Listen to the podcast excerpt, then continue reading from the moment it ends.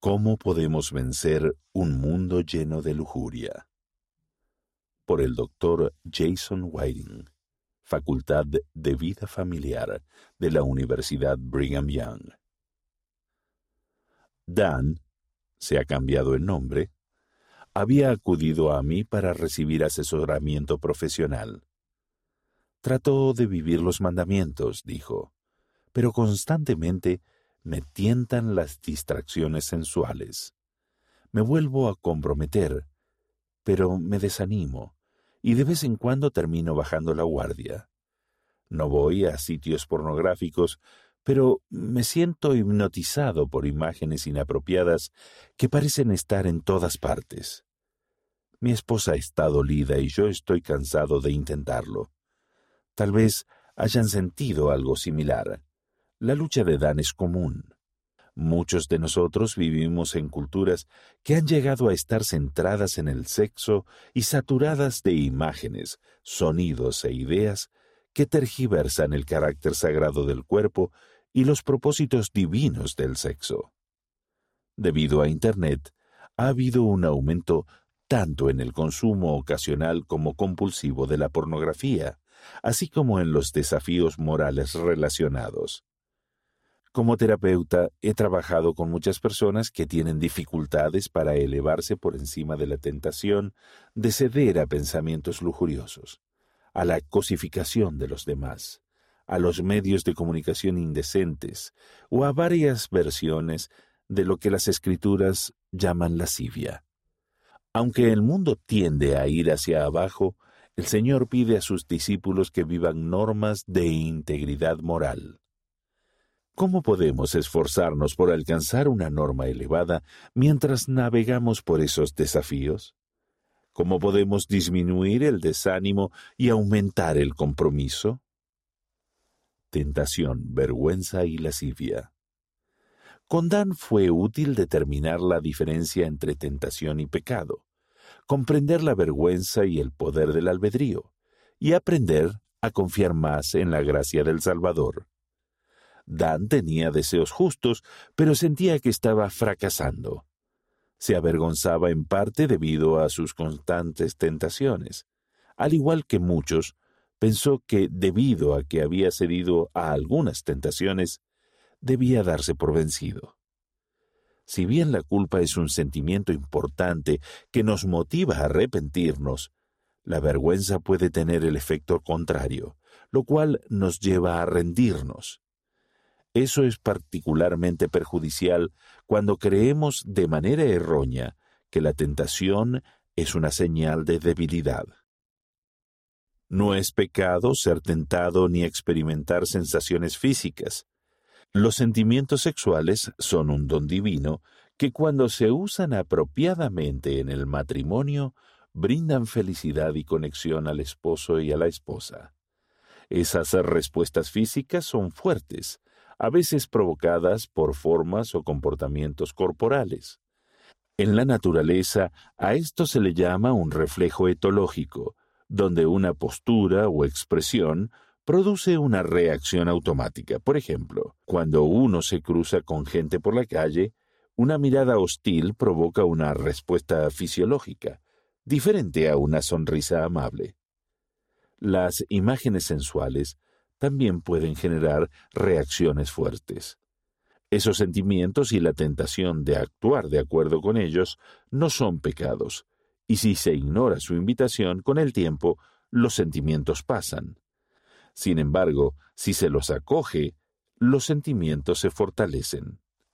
El pecado ocurre cuando escogemos considerar, cultivar o actuar de acuerdo con la tentación de hacer algo que sabemos que no debemos hacer. Debido al albedrío moral, podemos escoger no actuar de acuerdo con la tentación, aun cuando sea difícil.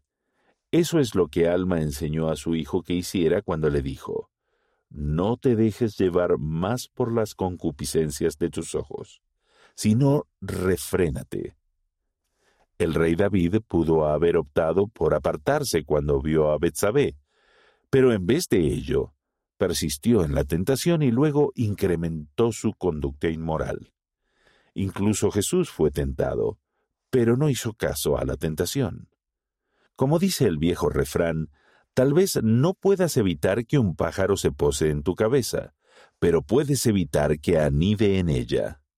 Con ayuda, Dan aprendió a no sentir pánico cuando era tentado, sino a reconocer sus sentimientos y luego decidir seguir adelante con conductas saludables. El daño de los pecados morales. El Señor resumió los daños de la lascivia cuando dijo, El que mira a una mujer para codiciarla, o si alguien comete adulterio en su corazón, no tendrá el espíritu, sino que negará la fe y temerá. El centrarse habitualmente en el mundo causa ceguera espiritual, lo cual es una buena descripción de cómo se nubla el juicio a medida que se procuran las concupiscencias.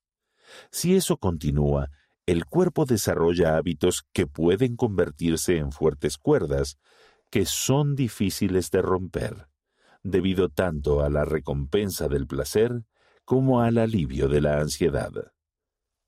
Alimentar el apetito carnal adormece los sentidos espirituales y ahoga la fe. Los discípulos que repetidamente son arrastrados a la lascivia a menudo temen ser indignos de servir y carecen de confianza espiritual. El deseo lujurioso de las cosas del mundo también puede corroer el amor verdadero y hacer que el cónyuge se sienta usado o descuidado. Escoger actuar en lugar de que se actúe sobre nosotros. Con la ayuda del Espíritu podemos reconocer los peligros sin demora y escoger entornos y comportamientos que sean compatibles con los valores del convenio. El elder Jeffrey R. Holland del Quórum de los Doce Apóstoles aconsejó a los que luchan con la lujuria. Comiencen por separarse de las personas, los materiales y las circunstancias que los dañarán. Como bien saben, los que, por ejemplo, batallan contra el alcoholismo, el efecto de la proximidad puede ser fatal. Lo mismo sucede con las cuestiones morales. Dan comenzó a evitar el uso de dispositivos electrónicos cuando era susceptible a la tentación, como cuando estaba solo, cansado o estresado evitó los programas de televisión problemáticos y otros tipos de entretenimiento, y en vez de ello, dedicó tiempo a relacionarse con otras personas. Fortaleció su espíritu al pasar más tiempo con las escrituras, escribir en su diario personal, mejorar sus horas de sueño y hacer ejercicio. Esos principios importantes pueden ayudarnos a cada uno de nosotros a disminuir las tentaciones y aumentar nuestra fortaleza, especialmente cuando se practican de manera constante a lo largo del tiempo. Sanación espiritual y gracia. La obra del discipulado puede ser difícil, y hasta una determinación fuerte puede estallar como una burbuja cuando se topa con tentaciones mundanas. Cuando ocurre una recaída, es útil volver a la senda en lugar de desanimarse.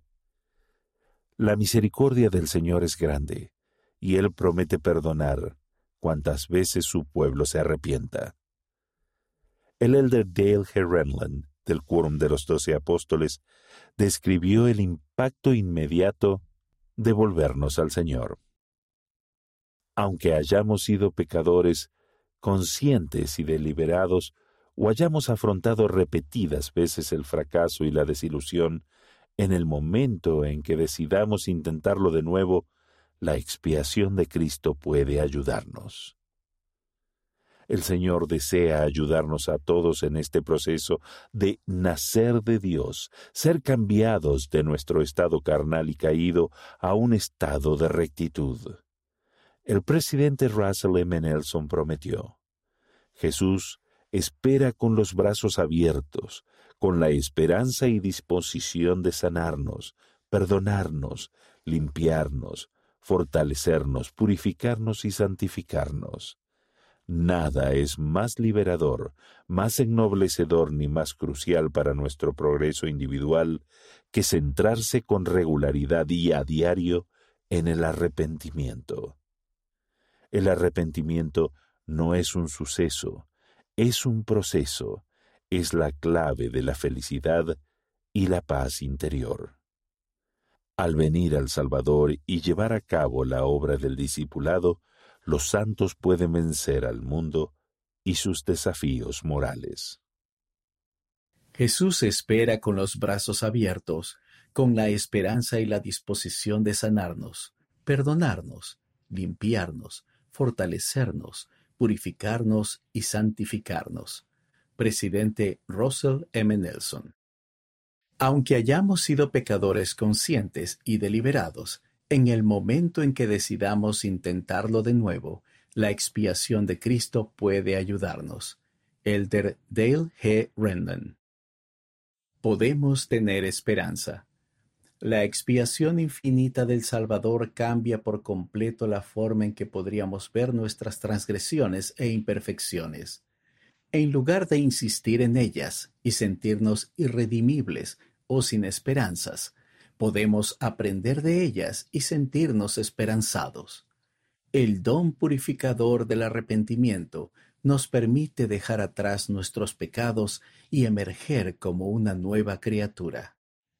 Gracias a Jesucristo, nuestros fracasos no tienen que definir lo que somos, ellos pueden refinarnos.